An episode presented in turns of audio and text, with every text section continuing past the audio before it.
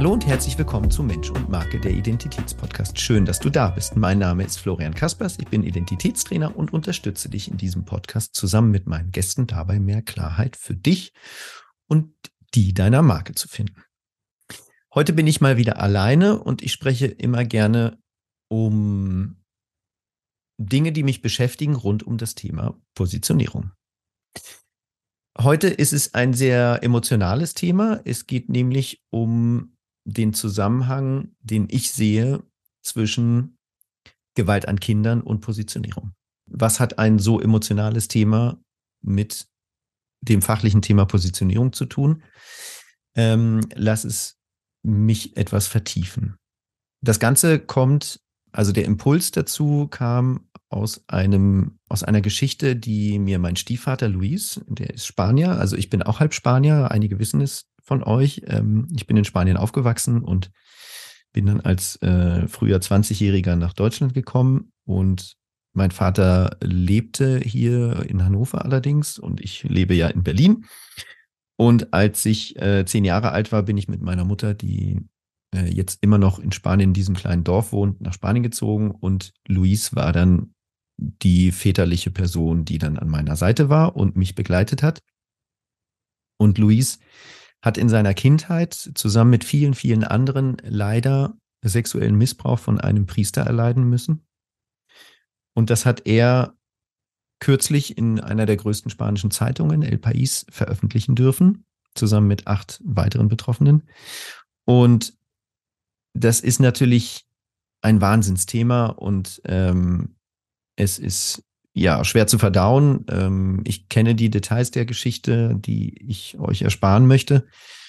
Ähm, und es war auch eine andere Zeit, ne? Es waren die 60er Jahre und damals hatte die katholische Kirche noch irgendwie einen ganz anderen Stellenwert. Aber es ist nichtdestotrotz ein Wahnsinnsthema. Und was mich bei dem Ganzen so noch, also was noch so, so eine Schippe oben drauf gelegt hat, war die Geschichte, waren die Geschichten drumherum, beziehungsweise war das, was die Eltern, also wie die Eltern damals reagiert haben auf diese, diese Dinge, die offensichtlich passiert sind. Einer der Betroffenen, nicht Luis, sondern ein anderer, hat geschildert, dass er das zu Hause erzählt hat, was der Priester da macht. Und statt ihn zu unterstützen oder zu hinterfragen oder auch dem Priester ähm, zur Rede zu stellen, haben sie ihm eine runtergehauen. Gewalt gegen Gewalt ist, äh, ja, glaube ich, keine gute Möglichkeit. Und es wäre gut gewesen, wenn sie mit dem Sohn gesprochen hätten, um zu erfahren, was da genau passiert ist. Wenn sie es akzeptiert hätten, wenn sie äh, entsprechende, wenn sie hinter ihm gestanden hätten. Ist doch nicht, also, ja. Also, äh, das ist, was mich wirklich eben, ich bin so ein bisschen sprachlos, wie du merkst. Das hat mich echt wahnsinnig schockiert, weil ich auch Vater bin von zwei Kindern und dieses ganze Thema Gewalt wird, finde ich, verschwiegen. Und damit meine ich nicht die sexuelle Gewalt oder die häusliche Gewalt, wenn es um Schläge oder eben um sexuellen Missbrauch geht, sondern diese ganze unterschwellige Gewalt, die wir in unserem Alltag haben, die wir von unseren Eltern erlebt haben und auch ich bin davon nicht ausgenommen. Ich habe eine Art von Gewalt erlebt. Also ich habe meinen Klaps auf dem Hintern bekommen. Das ist zwar auch eine Form von Gewalt, aber das war jetzt nicht. Ähm, eben, es ist, ist kurios, ne? Es war nicht schlimm, aber ich erinnere mich bis heute. Was ich aber erlebt habe, ist die Gewalt der Stille. Und das war brutal. Das war wirklich brutal. Und äh, eben, es gab eine Situation, in der ich etwas sehr Blödes gemacht habe und äh, statt dass mein Vater sauer geworden ist und mit mir diskutiert hat darüber oder versucht hat herauszufinden, was denn passiert ist und warum ich dazu gekommen bin, das zu tun, hat er mich auf mein Zimmer geschickt, ohne was zu sagen. Also ein Handzeichen hat gereicht. Ähm, dann hat er mich da zwei oder drei Stunden schmoren lassen. Dann ist er hochgekommen und äh, hat mich mitgenommen, ohne einen Ton zu sagen, zu dieser Person, weil es hatte noch mit einer anderen Person zu tun. Dann standen wir vor der Person. Auch da hat er nicht mit mir gesprochen und hat nur ein Handzeichen gegeben, dass ich der Person erklären sollte, was ich gemacht habe. Und auch danach haben wir nie wieder darüber gesprochen. Ich kann mich daran erinnern, als wenn es heute gewesen wäre. Und er war auch ansonsten nicht der Vater, der jetzt wahnsinnig viel mit mir geredet hat oder sich wahnsinnig für mich interessiert hat. Ich sage nicht, dass er mich nicht geliebt hat, darum geht's hier gar nicht, aber diese stille Gewalt, dieses Außen vor wenn es um emotionale Themen geht, ähm, also die Nichtfähigkeit der Diskussion oder der Auseinandersetzung mit mir als Kind ist für mich eine Form von Gewalt. Auch wenn ich es nicht in Ordnung finde, aber ich will es nicht verurteilen, weil jeder hat seine Perspektive auf die Dinge. Was ich aber gerne als Impuls geben möchte, ist, dass wir wieder mehr über das Thema sprechen.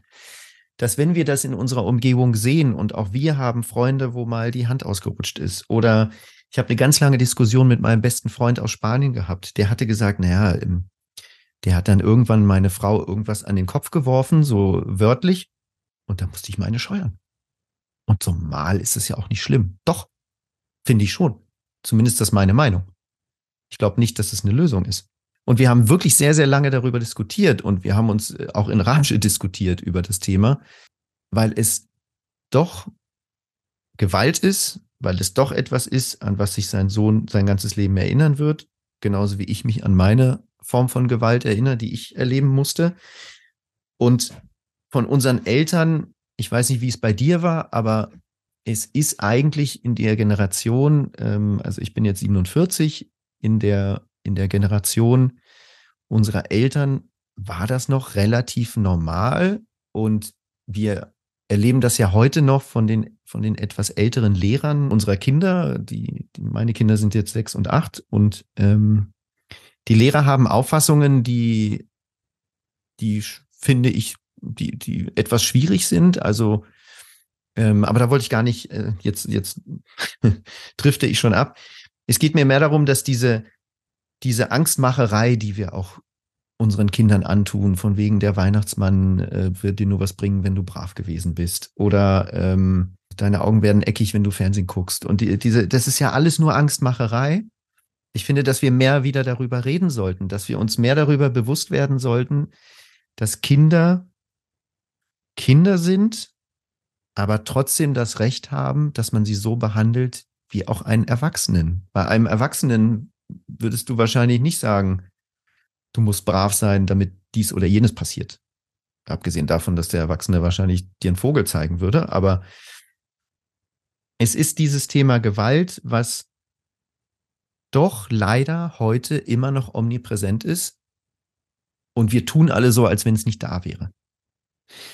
Und was ich mir wünschen würde, ist, dass wir mehr Haltung zu dem Thema zeigen, dass wir uns positionieren zu dem Thema, dass wenn wir in unserer Umgebung etwas davon hören, und ich muss nicht eigene Kinder haben, um davon zu hören.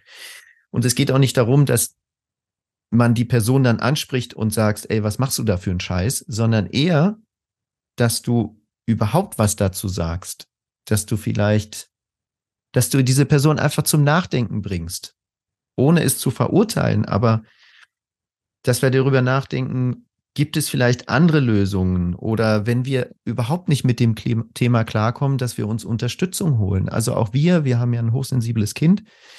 Das ist alles andere als einfach. Er ist trotzdem gesund, also Hochsensibilität hat, hat autistische Züge und ähm, gut, da will ich jetzt auch nicht ins Detail gehen, aber wir haben uns damals, um überhaupt zu verstehen, wie funktioniert unser Sohn, nachdem wir uns selber hinterfragt haben und gar nicht mehr wussten, wie, wie wir ihn weiter wie wir weiter mit ihm umgehen sollten, haben wir uns einen Familientherapeuten geholt und haben die Unterstützung genutzt, um den Umgang mit unserem Kind zu verstehen.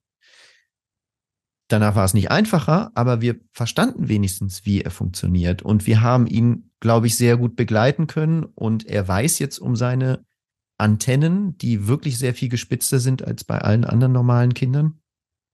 Oder bei Kindern, die dieses Thema nicht haben.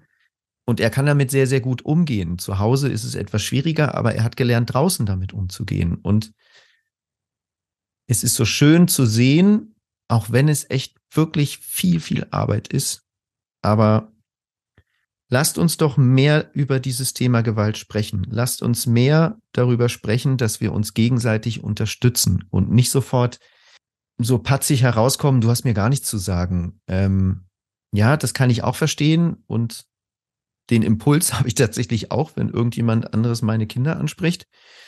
Auf der anderen Seite ist es ja aber auch, er macht ja etwas mit einem. Und wenn man diesen Impuls bekommt, dann wäre es ganz toll, wenn man sich direkt Gedanken darüber macht oder wenn man sich mit seinem Partner austauscht. Hey, ich habe ich hab das gehört zu diesem Thema. Wie denkst du denn darüber? Oder mir ist heute dies oder jenes mit den Kindern passiert. Was, was machen wir damit? Oder wie gehen wir damit um? Oder seid doch offen für alles rund um die Kinder, weil es ist so entscheidend in dieser Zeit. Und das muss ich euch nicht sagen, das, das weiß jeder, weil ich auch letztens oder Anfang des Jahres war ich bei einer Fortbildung und da habe ich sehr, sehr viele emotionale Geschichten gehört.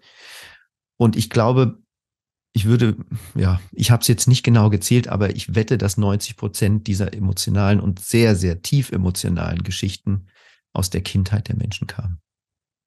Wir brechen Kinder, wenn wir sie nicht so annehmen, wie sie sind, wenn wir versuchen, sie zu unterdrücken, wenn wir versuchen, was auch immer.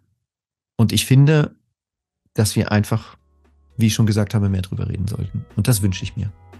Wie stehe ich zu dem Thema? Wie möchte ich damit umgehen? Wie reflektiere ich das, was ich bisher gemacht habe und das, was ich in Zukunft machen möchte? Und wie mache ich meine Umwelt darauf aufmerksam? Wenn dich das Thema auch berührt hat, wenn du selbst etwas in deiner Kindheit erlebt hast, wenn du andere Menschen kennst, die das vielleicht hören sollten, dann teile es sehr gerne. Das wäre vielleicht ein, eine Möglichkeit, das Thema wieder ins Gespräch zu bringen und andere darauf zu sensibilisieren. Ich würde mich wahnsinnig freuen, wenn du diesen Podcast auch anderen empfiehlst und freue mich umso mehr, wenn du das nächste Mal wieder reinhörst. Vielen Dank